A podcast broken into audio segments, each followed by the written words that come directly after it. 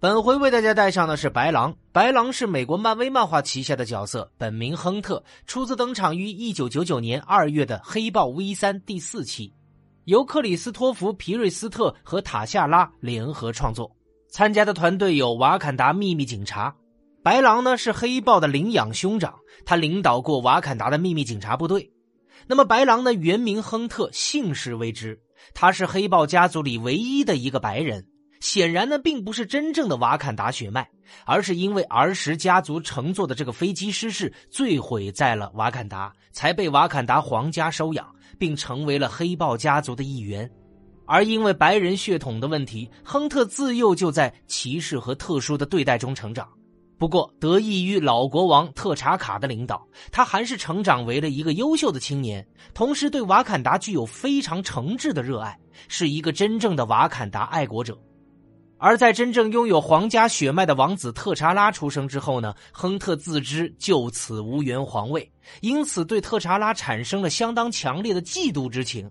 幸运的是，亨特将这一种激情运用到了好的方面，而且为自己定下了成为最优秀瓦坎达人的目标，并为之努力提升自己。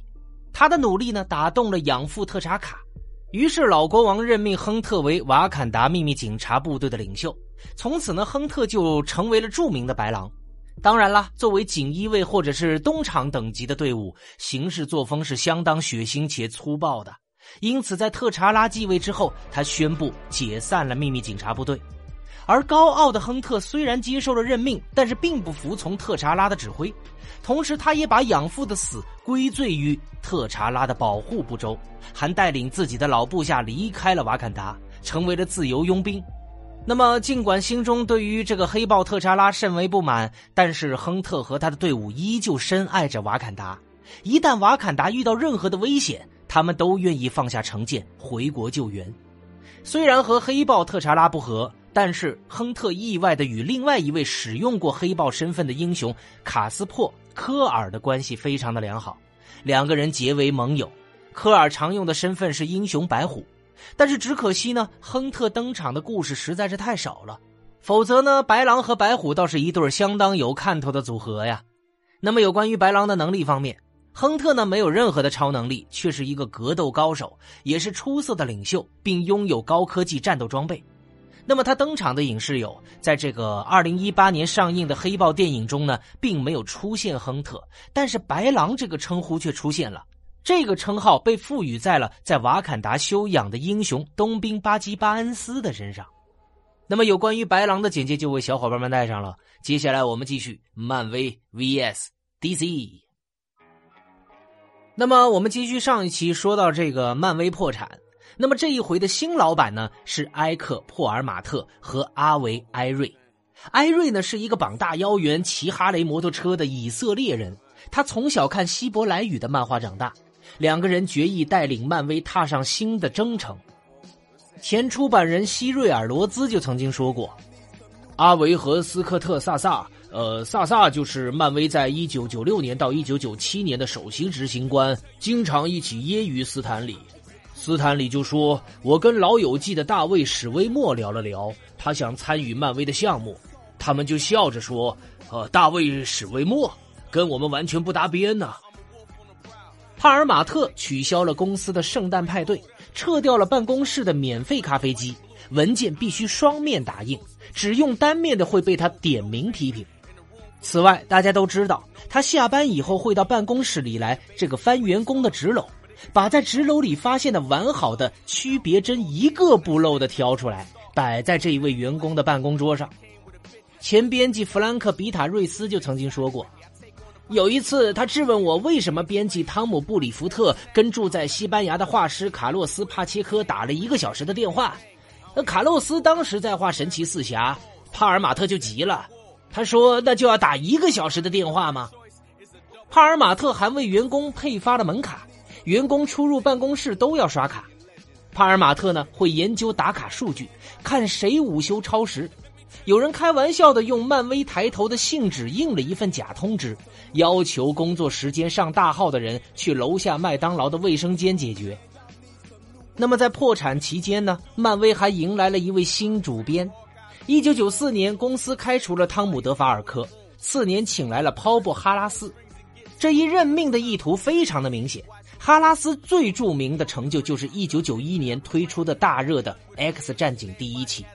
此后接连不断推出的《X 战警》相关系列刊物，在铁杆的粉丝中间持续热卖。哈拉斯敏锐的直觉、夸张的画风和浮于表面的叙述风格，简直能为二十世纪九十年代的漫威代言。他对 DC 不怎么友好，认为对方公司员工的能力不如漫威。而讽刺的是，哈拉斯在二零一零年成为了 DC 的主编。那么，举个例子，热卖漫画小说《阿卡姆疯人院》的制作者格兰特·莫里森才华横溢。然而，漫威从 DC 把他挖走了之后，却随手把他安排进了斯库鲁杀戮小队这一无人问津的迷你项目。格林·格林伯格是斯库鲁杀戮小队的助理编辑，他就曾经说到过：“大家对于招进格兰特都非常的兴奋，但是他能够接到最好的项目却是斯库鲁杀戮小队，就因为他之前在 DC，DC 的人在这里不被重视。”莫里森呢，很快又回到了 DC。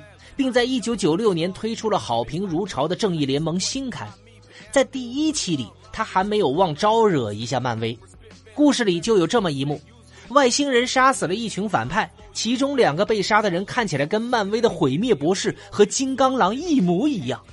当然，你得眯着眼睛才能看出来。所以，要么就是莫里森有点背景，要么就是高层没有注意到这一别具匠心的致敬。随着两家公司越来越企业化，以前那种为了显示竞争堂而皇之在漫画里这个揶揄对方的做法也是越来越少了。DC 的前编辑丹拉斯普勒就曾经说过：“画那种东西属于自找麻烦。”保罗怕被起诉，我看他是觉得，如果公司规定这么做会影响创作者的收入，但其他方面无伤大雅。那肯定还是会有人直接呃把金刚狼画进漫画的，也会就此招惹官司。而列维兹就曾经说过：“我一向不喜欢这种做法。我十二岁的时候就看着这些会觉得解气，后来就没啥感觉，也没意思了。”在一九九零年的一期《欧洲正义联盟》中呢，有一次明显的致敬。故事中的一组反派显然是照着漫威一组标志性反派设计的。魔法恶魔猎梦者基于奇异博士中的多玛姆，身着盔甲的冲击波模仿毁灭博士，格尔贡模仿章鱼博士。极端正义者的创作者之一基斯吉芬就曾经说过：“漫威照着正义联盟画了至高中队，所以我们这样做也无可厚非。我们只想寻个开心。漫威从来就没有找过来，如果他们敢找茬，我们就拿至高中队的事来对付他。” DC 的前编辑鲁本迪亚兹也曾经说过：“我于一九九二年加入 DC，只有像我这样的漫迷愣头青才会提出这样的点子。嘿，咱们也用用极端正义者吧，然后肯定就会有一个人反对。呃，这个主意估计不行。”漫威呢也严格要求作者们不要试图在故事里用 DC 角色客串。